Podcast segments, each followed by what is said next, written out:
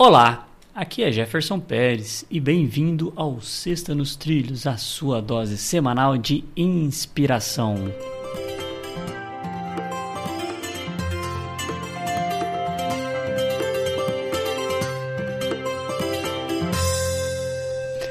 E aí, Edward, ou Eduardo, ou Edvard, tudo nos trilhos?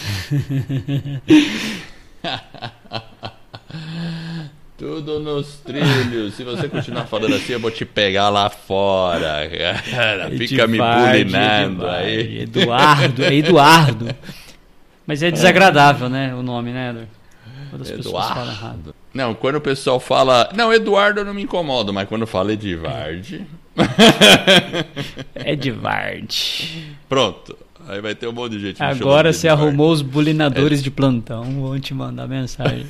Você falou que você não gosta. Era assim quando a gente era criança, lembra? Na escola, alguma coisa que você não gosta, um apelido que a pessoa dava, se você falar que você não é. gosta, aí pega.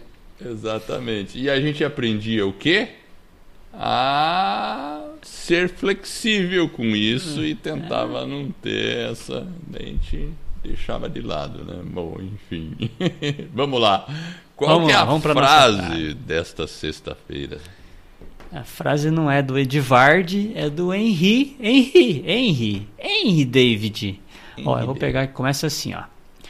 A maioria dos homens vive uma existência de tranquilo desespero. Caramba. Henry David. A maioria dos homens vive uma vida, uma existência de tranquilo desespero. É um Nossa, dá para inter... des... dá para interpretar de várias maneiras essa frase, certo? Porque para mim dá a impressão de que ele está falando um pouco de acomodação. É, eu também coloco nesse ponto aí, né?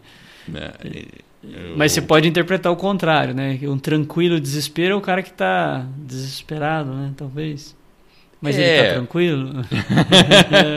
Mas eu diria assim, uma existência de tranquilo desespero, porque a pessoa sabe aquela existência meio sem propósito, meio é, e aí, é, para quem está olhando, a gente fica desesperado de ver isso aí, né? Nossa, meu Deus do céu, o cara tá, tá largando os bets aí e tal, né? Então a gente tem que é, entender isso. Agora, por outro lado, é uma frase que dá, dá pano para manga para discutir, né?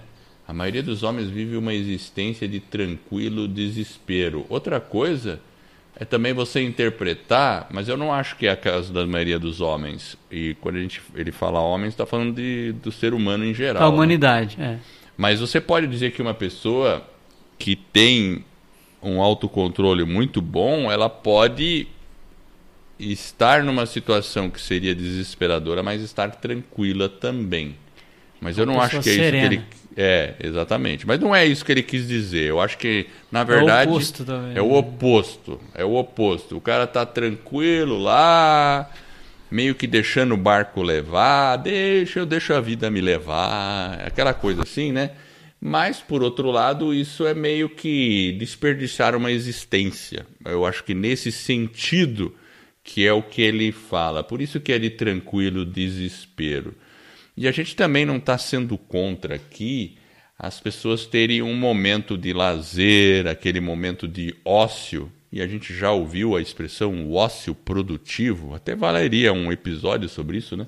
A gente já falou do ócio produtivo, Jefferson? Eu não me recordo. Hum, mas é, o ócio produtivo é uma coisa bacana. O que não Sim. pode ser é o ócio improdutivo. É, eu acho que a frase aí, eu acho que cada um pode ter a sua interpretação, né? Vamos deixar para as pessoas interpretarem. A maioria dos homens vive uma existência de tranquilo desespero.